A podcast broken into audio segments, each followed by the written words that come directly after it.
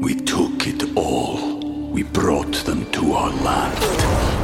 An endless night, ember hot and icy cold. The rage of the earth. We made this curse. Carved it in the blood on our backs. We did not see. We could not, but she did. And in the end, What will I become? Senwa Saga. Hellblade 2. Play it now with Game Pass. «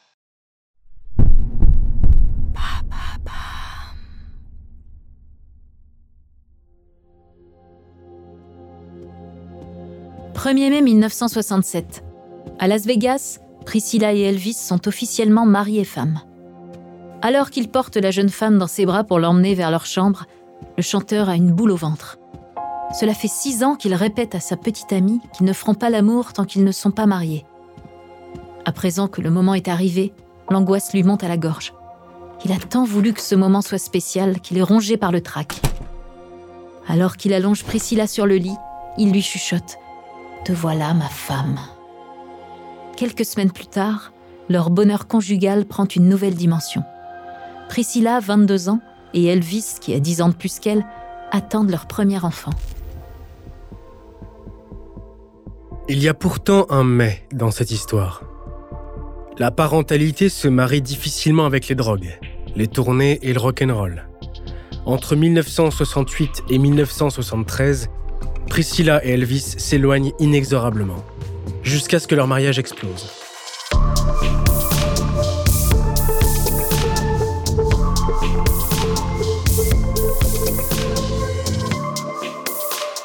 Vous écoutez à la folie pas du tout. Il y a des histoires qui ont défini notre vision de l'amour avec un grand A. Mais au-delà de la romance, il existe un envers du décor qu'on ne connaît pas toujours, Dans ce podcast, plongez dans les plus beaux moments d'amour.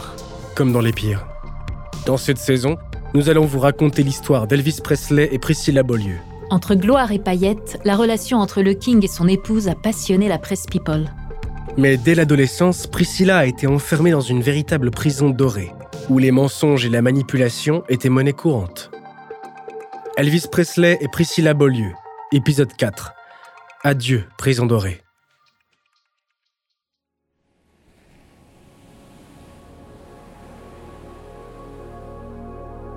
Pendant les premiers mois de mariage, l'entente du couple est au beau fixe. À Palm Springs, en Californie, leur lune de miel leur donne enfin du temps à passer seuls ensemble. Aussi loin que possible des paparazzis et des hordes de fans toujours amassés devant les grilles de leur maison. Lorsque Priscilla annonce sa grossesse à Elvis, le chanteur est aux anges. Pendant quelques mois, le couple voit la vie en rose. Par définition, une lune de miel a une fin. Pour Elvis et Priscilla, cette fin arrive très rapidement, parce que le mariage n'a rien changé au profond dysfonctionnement de leur couple. Ces problèmes, seule une communication saine et apaisée pourrait les régler. Mais ça, ce n'est pas près d'arriver. Les vieux démons de Priscilla la rattrapent. Déjà, elle imagine à quel point la grossesse va déformer son corps. Elle sait qu'Elvis déteste les rondeurs et n'accepterait pas ses vergetures. Alors, la jeune femme s'affame. Elle ne mange qu'un seul repas par jour et pour éviter les malaises, grignote une pomme ou un œuf dur lorsqu'elle a trop faim. Elle doit rester sa petite poupée, même quand elle est sur le point de donner la vie. À six mois de grossesse, des rumeurs sur la relation d'Elvis et Nancy Sinatra fuitent dans la presse. Priscilla a l'impression d'avoir fait un bond dans le temps. Elle se revoit en Allemagne, toute jeune, lorsqu'elle pensait qu'Elvis l'avait quittée pour une autre.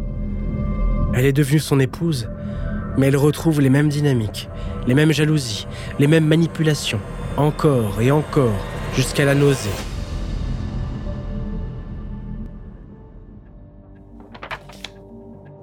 En décembre 1967, à Graceland, Elvis est dans son bureau. Installé dans son fauteuil en cuir, le chanteur a les sourcils froncés et le regard fixe. Quand il entend le pas de Priscilla dans le couloir, il lui demande de le rejoindre. Lorsqu'elle pousse la porte, quelques instants passent avant qu'il ose se lancer. Il a besoin de se retrouver seul quelque temps, explique-t-il. Il vaut mieux qu'il se sépare. En un mot, le chanteur demande à son épouse de faire un break. Priscilla est prise de court. Instinctivement, Elle porte ses mains à son ventre, comme pour protéger son bébé de cette trahison.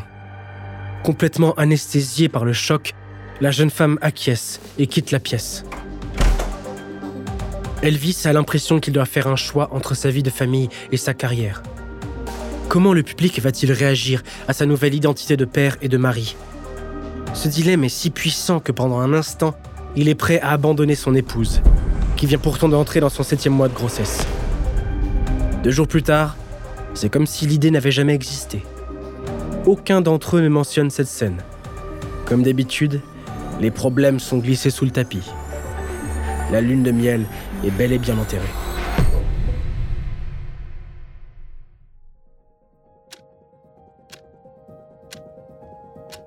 Le 1er février 1968, Priscilla ouvre les yeux vers 8 heures du matin. Très vite, elle comprend que le grand jour est arrivé. Leur bébé est sur le point de naître. Après avoir réveillé Elvis et lui avoir annoncé la nouvelle, elle se rend dans la salle de bain pour se faire une beauté avant de rencontrer son bébé. Son accouchement ne se fera pas sans fossile. Toute la maison s'éveille. Cet événement a été répété dans ses moindres détails. Deux voitures partent d'abord pour lancer les fans et les journalistes sur une fausse piste. Les deux cabriolets franchissent les grilles de la propriété à toute vitesse, tandis que Priscilla et Elvis attendent quelques dizaines de minutes avant de s'éloigner dans une berline discrète. Finalement, le couple arrive à l'hôpital sans encombre. Et Lisa Marie Presley naît à 17h cet après-midi-là. Lorsque l'infirmière place le nourrisson dans les bras de Priscilla, le temps s'arrête. Elle comprend que sa vie ne sera plus jamais la même. Debout auprès d'elle, Elvis pose les yeux sur le visage de sa fille. Il est émerveillé devant cet enfant à qui il a donné ses cheveux noirs et ses yeux brillants. L'infirmière quitte la pièce et laisse la petite famille s'apprivoiser. Il n'y a plus un bruit dans la chambre. En cette fin de journée, un rayon de lumière filtre doucement à travers le rideau. Lisa Marie s'étire dans les bras de sa mère. Elvis les rejoint sur le lit et les prend dans ses bras. Un long moment s'écoule ainsi, tandis que le couple s'échange des chuchotements et des mots d'amour. Quelques larmes coulent. Dans l'intimité de cette chambre d'hôpital, Priscilla a retrouvé son prince charmant, l'homme derrière la star, celui qui restera pour toujours l'homme de sa vie.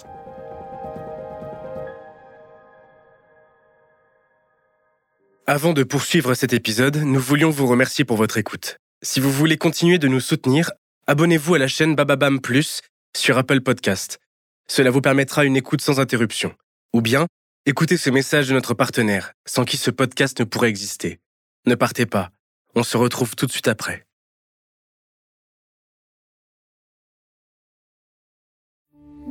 We took it all. We brought them to our land. An endless night, ember hot and icy cold. The rage of the earth. We made this curse.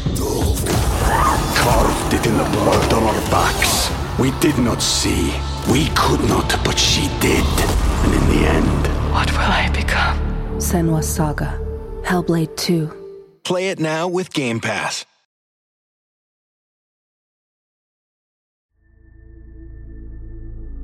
Évidemment, devenir parent change profondément le quotidien d'Elvis et Priscilla. Les premiers mois, le couple passe de plus en plus de temps à Graceland, dans la maison familiale. Chacun d'entre eux se glisse avec bonheur dans son rôle de parent. Mais côté cœur, la situation s'envenime. Elvis a un rapport complexe à la maternité. Que cela soit lié au décès prématuré de sa mère ou non, le problème est bien là. Pour lui, une femme qui a eu des enfants n'est plus un objet de désir. C'est plus fort que lui, explique-t-il à Priscilla. Il ne peut pas s'y résoudre.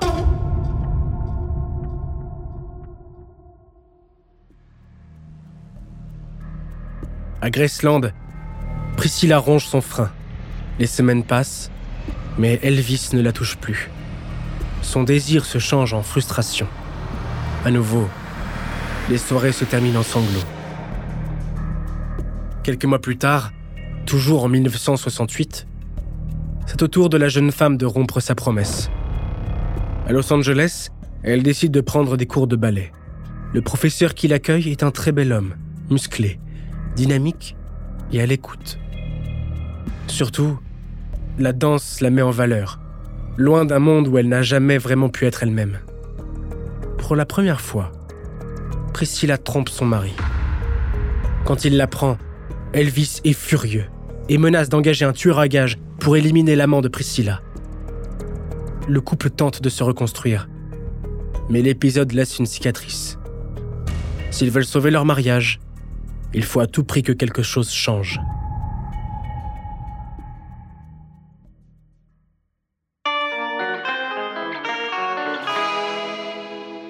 Ce changement viendra du show business. Après plusieurs années tournées vers le cinéma, un projet inédit va permettre à Elvis de renouer avec ses premiers amours, la musique.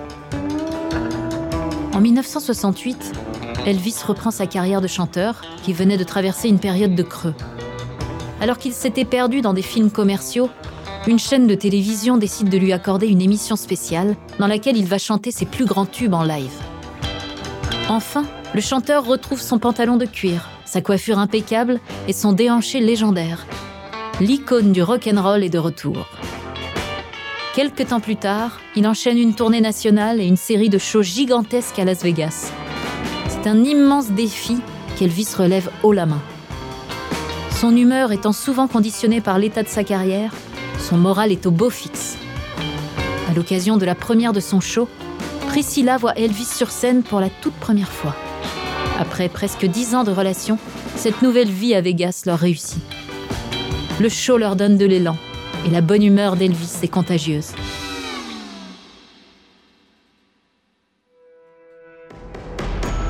Ce nouveau projet est une bouffée d'air frais pour la carrière d'Elvis. Mais rapidement, il représente un véritable cataclysme pour le couple.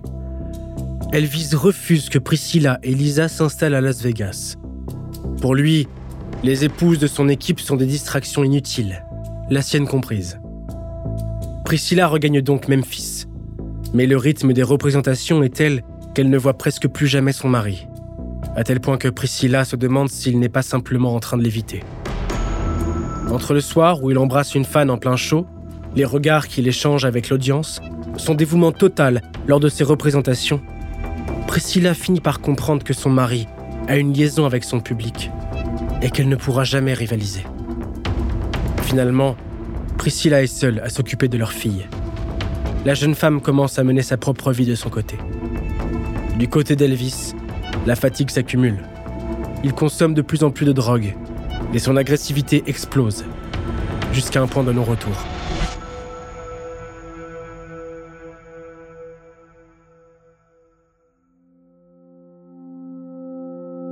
Février 1972, à Memphis. La veille, Priscilla a annoncé à Elvis qu'elle demandait le divorce. Malgré sa surprise, il a accepté la nouvelle sans se mettre en colère, en espérant qu'il pourrait un jour donner une nouvelle chance à leur histoire. Elle parcourt une dernière fois les couloirs de Graceland et se rend dans la salle de bain. Pour la première fois depuis longtemps, la jeune femme voit son visage tel qu'il est, caché sous une épaisse couche de maquillage. Délicatement, elle décolle ses fossiles et brosse ses cheveux. Son eyeliner coule dans le lavabo, rincé par un mince filet d'eau claire. Elle est prête à montrer son vrai visage au monde. Elvis et Priscilla ont divorcé le 9 octobre 1973. Leur attachement réciproque ne s'est jamais éteint. Et le jour où leur mariage a officiellement été rompu, ils ont quitté la salle d'audience main dans la main. Jusqu'à sa mort en 1977, le chanteur est toujours resté présent dans la vie de sa fille. Cette histoire est d'abord celle d'une émancipation progressive. Le destin de Priscilla prouve que le succès ne justifie jamais la violence et que le luxe ne compensera jamais le manque d'amour. Elvis et Priscilla sont restés proches pendant tout le reste de leur vie. Finalement, leur histoire s'est retrouvée entre le marteau et l'enclume, comme prise en étau entre les pressions du show business et les représentations rigides des rôles de genre dans le couple des années 60. Elvis est décédé quatre ans après leur divorce, emporté par une crise cardiaque causée par son addiction aux médicaments. De nombreux proches considèrent que la séparation d'avec Priscilla a précipité sa plongée dans l'addiction. Priscilla, elle, ne s'est jamais remariée et considère toujours Elvis comme l'amour de sa vie.